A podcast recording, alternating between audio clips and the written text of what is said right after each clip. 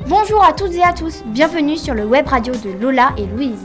Aujourd'hui, nous allons vous présenter un groupe encore méconnu mais très attendu par de nombreux fans de K-pop.